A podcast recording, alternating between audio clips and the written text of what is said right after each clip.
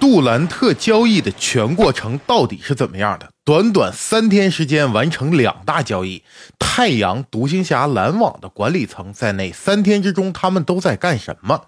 今天我就带球迷朋友来一探究竟。如果对今天的话题感兴趣，请您一定要看下去，并且别忘了一键三连支持一下，谢谢你们。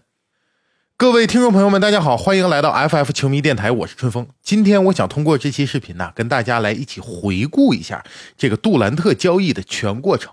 要说杜兰特的交易，咱们就得从头说起。这个冰冻三尺，非一日之寒。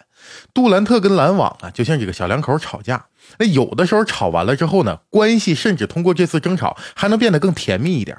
但有的时候啊，它呈呈现了一种裂痕，这种关系到最后问题没有得以修复，最终就会导致越走越远，到有一天没办法就得就得分手，就得离婚。那杜兰特现在跟篮网最终就走到了分道扬镳这一步。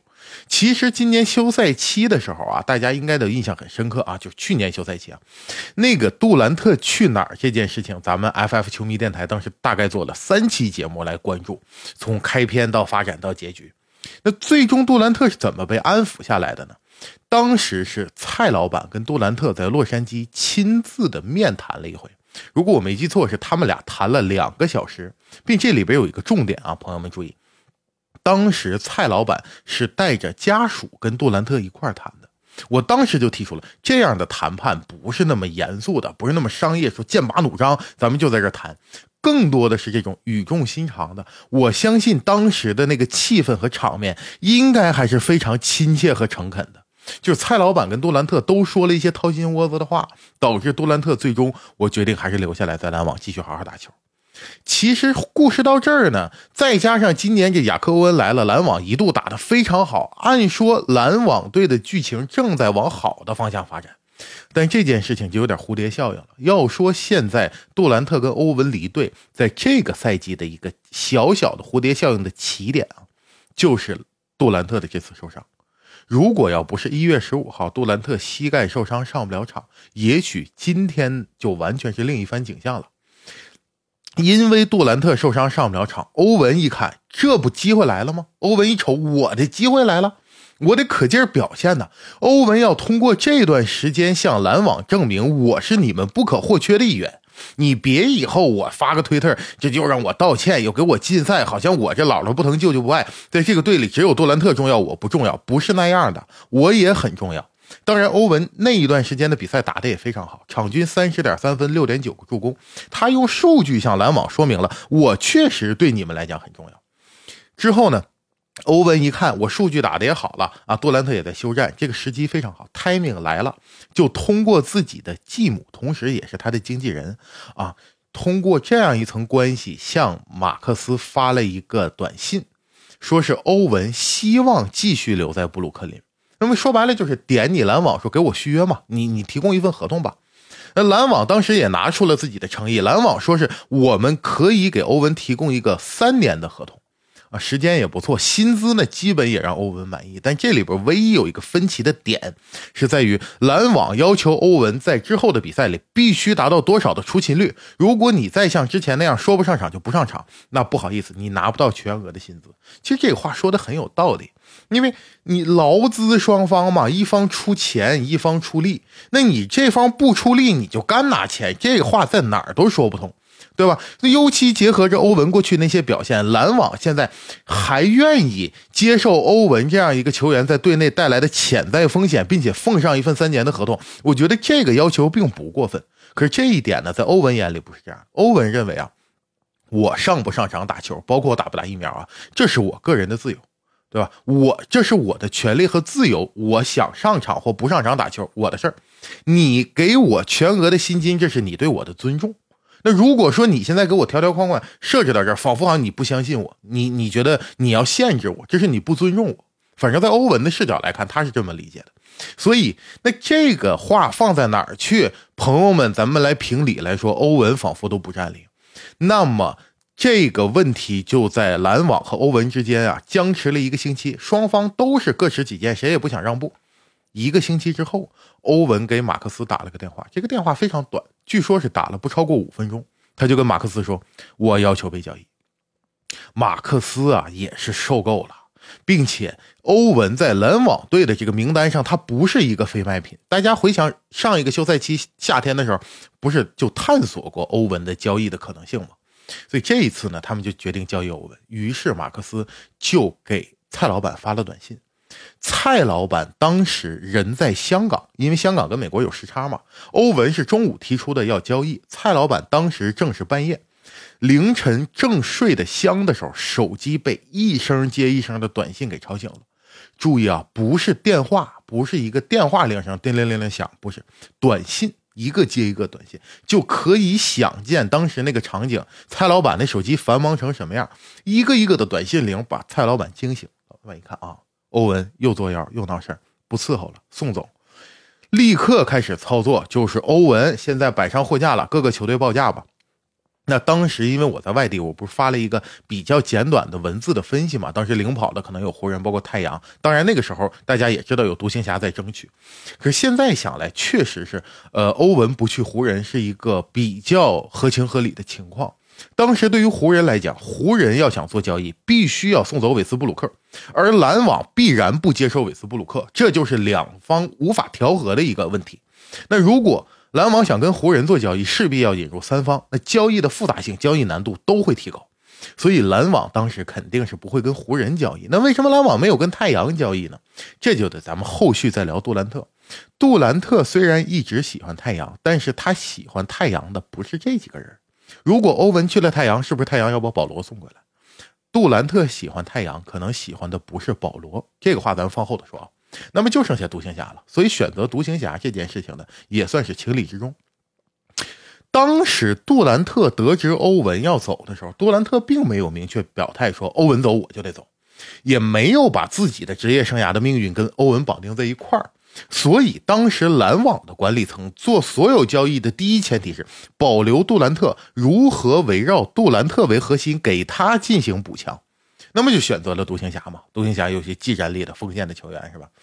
那欧文去到独行侠之后，没想到杜兰特邦啷一下站出来说我也要走，并且杜兰特这次说要走，还不是说我提出申请交易，他是点名道姓的说我要去太阳，别的队不行。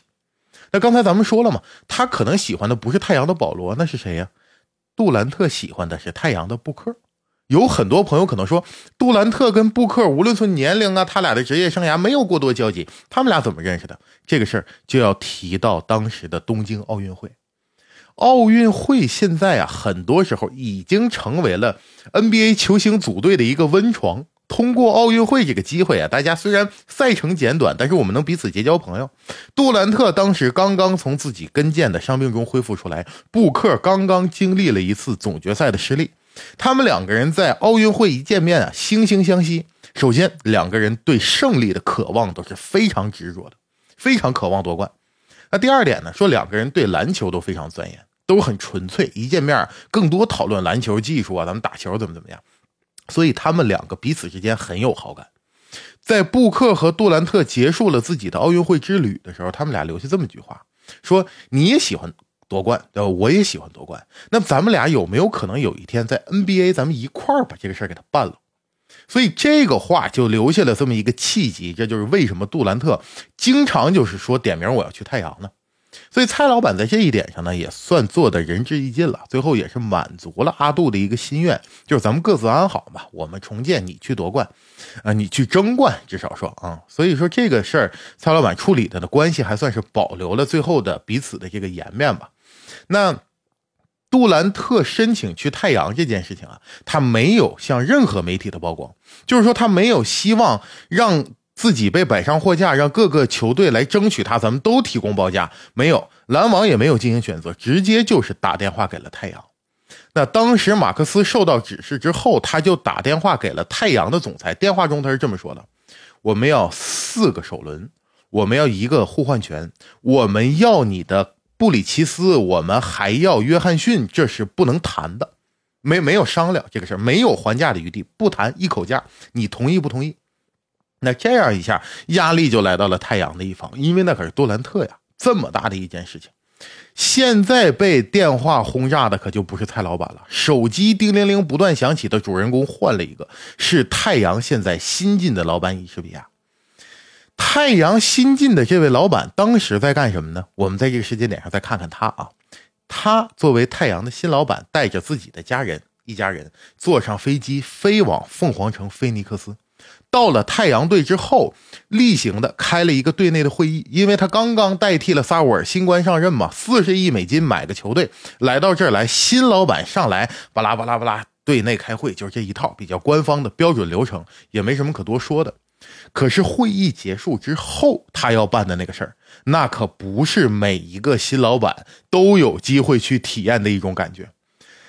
队内会议一结束。他和自己的好朋友贾斯汀，同时也是太阳队的共同拥有者。他们两个人驱车前往十五分钟车程以外的太阳队新的训练场馆，在那儿等待着他们的是太阳队的总裁詹姆斯·琼斯，还有副总裁雷托。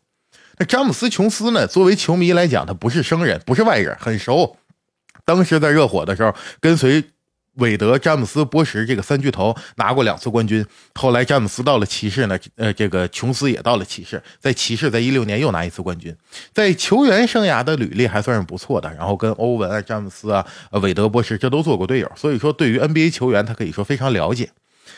他作为太阳队的总裁，在那儿等着自己的老板过来，因为现在他们碰到的这个问题，除了老板谁也拍不了板。得知了。杜兰特要来的时候，人家提出这个交易报价，他们这东西啊都已经算得很清楚了，包括交易方案，咱们怎么操作，什么纸质的文件呢、白板呢、电子屏幕里满满都是各式各样的可能性。可是无论是哪一种可能性，你都绕不过一个问题，就是杜兰特如果要来，今年就得多交钱，奢侈税必须要多。并且萨沃尔只能承担他在任那部分里，并且这个钱是有数的，再多的就得新老板来掏。这个掏钱的事儿呢，你必须得老板亲自拍板。等到这个以什比亚到了这个地方一看，说现在咱们什么什么情况？那么整个太阳队的智囊团对于交易杜兰特呢，可以说众说纷纭。有人说应该要，有人说不要，但核心都是这个比较刺眼的，就多交钱这个问题。这个钱咱咱们到底掏不掏？这个问题在太阳的新老板伊什比亚眼里不是问题，也不是说这老板有钱，当然他也有钱，他确实有钱，但更重要的是，他除了是一个商人，他还是一个真正资深的球迷都不说了，人家自己当年是个球员，他在密西根州代表着州队是打过比赛，甚至拿下过全美冠军的。所以，伊什比亚对篮球的那种热爱，还有他的那个真诚，包括他眼中的杜兰特，跟一般说我不打球的老板，我纯是做买卖的人，那看到的杜兰特可不是一个杜兰特呀。但是他他是真喜欢呢，所以老板当即就拍了板，说这不是问题，钱交交易咱们做，就要杜兰特，满足他们的条件，没问题，满足。把这个事儿拍板了之后，伊什比亚就带着自己的妻子去了一个比较高档的餐厅，说：“咱们晚上吃个饭，也是庆祝一下新来到了太阳一段崭新的身份的开启，对吧？崭新的旅程，并且呢，我们现在不单是花四十亿美金买到了一个球队，比球队还可能得到杜兰特，一个崭新的光明的未来就摆在我们面前，吃个饭庆祝一下。结果到了餐厅，伊什比亚的手机又响起来，这就折腾的他呀。”这饭就吃不好了。你现在问伊什比亚那天晚上那顿饭什么味儿，他绝对说不出来那饭什么味儿，就属于吃盐不咸，喝醋不酸了。已经满脑子都是交易的事儿他根本顾不上饭是什么。因为他刚到餐厅，他就接到了詹姆斯·琼斯给他打了一个电话，就球队总经理告诉老板说：“老板，对面又变卦了，咱们提出满足他们条件还不行，他们又加码了，他们还要加克劳德。”如果我不知道大家有没有这个出去租房子的经历啊？就如果咱们朋友有租房子的经历，你可能会有这样的过程：就你看好了一套房子，你觉得各个方面都特别核心，特别满意，价格也差不多，可能比你的预算会超出一点点，都不用说租房子，包括买东西也可以啊，就是价格超那么一点点。但因为你真心喜欢，所以说我一咬牙一跺脚，行，就它了。可是你同意了之后呢，卖方突然就在最后临门一脚的时候，他又变卦了，又涨价了。很多交易往往就黄在这坑节上，就是这边已经下了狠心，说我一定交易，那边又变卦的时候，这交易就要黄。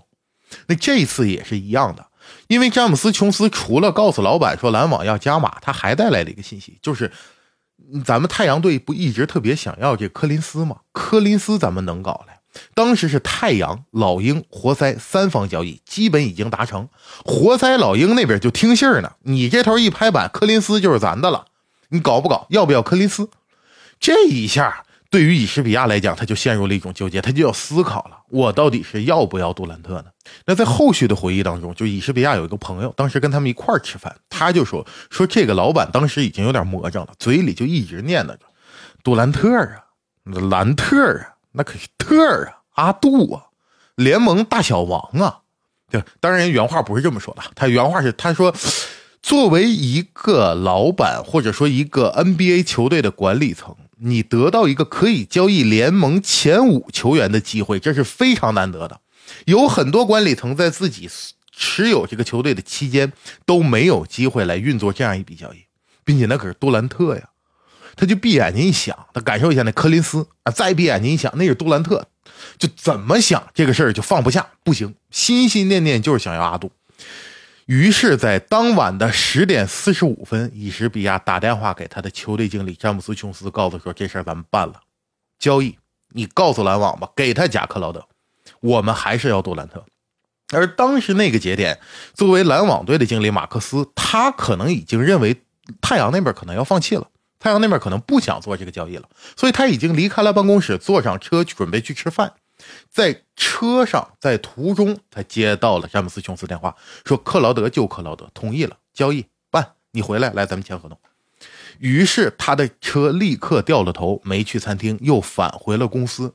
估计他们双方彻底敲定这个协议的时候呢，就一锤定音的时候，已经是美国时间的半夜了。所以作为咱们中国球迷，当时我们看到杜兰特交易的信息被确定下来，大概是在我们的中午嘛，对吧？这个时间应该也对得上。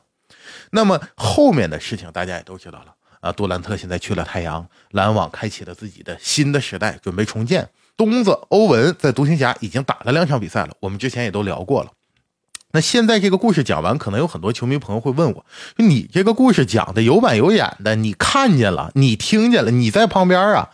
也没有，我不在旁边，我也是通过看了很多国外媒体的文章，呃，一些片段化的碎片式的信息，我最后把它整合起来，相当于就是向朋友们转述一下。因为我觉得这个故事还挺跌宕起伏的，还是还有这个起承转合啊，挺有意思的，所以跟朋友们分享一下。所以说我故事中提到的这些细节呢，我也是看来的，反正是真是假呢，目前人就那么说，咱们就这么看。我这么一说，您就这么一听，当段故事，咱们就听一听杜兰特交易这段时间，他们这些老板们都在干什么。到了节目的最后，我想说，目前 NBA 咱们看下来，各个球队的胜败兴衰啊。都逃离不了两个环节。那第一个环节就是通过选秀权，我选到了一个非常好的舰队基石，围绕着他慢慢补强，最后我成为了一个强队。那第二个也是绝大多数情况的，就是一个球队的升起就伴随着另一个球队的降落，就是所有超级球队的诞生，可能都伴随着其他球队的解体和落寞。比如当年的篮网、火箭的哈登，是吧？凯尔特人的欧文。勇士的杜兰特，尤其是当时五星战舰的时候，还有格里芬和阿尔德里奇。当时的篮网盛极一时的时候，其实他也是吸取了别的球队的能量，那别的球队也会因此完全改变自己的运行轨迹。那现在篮网这艘超级战舰最终解体，最有价值的最后两块拼图分别去了其他的球队。这次篮网的衰落，能不能在其他球队孕育出新生？菲尼克斯太阳队能不能像他的名字一样凤凰涅槃？那这就是最后我想跟大家讨论的问题了，朋友们，我想听听你们的看法，在评论区聊一聊，在你们看来，太阳队今年能不能冲出西部？阿杜和布克能不能如愿在 NBA 夺得一个属于他们的总冠军？这些观点啊，咱们评论区一块来聊一聊。今天就跟大家侃到这儿，下期节目我们不见不散。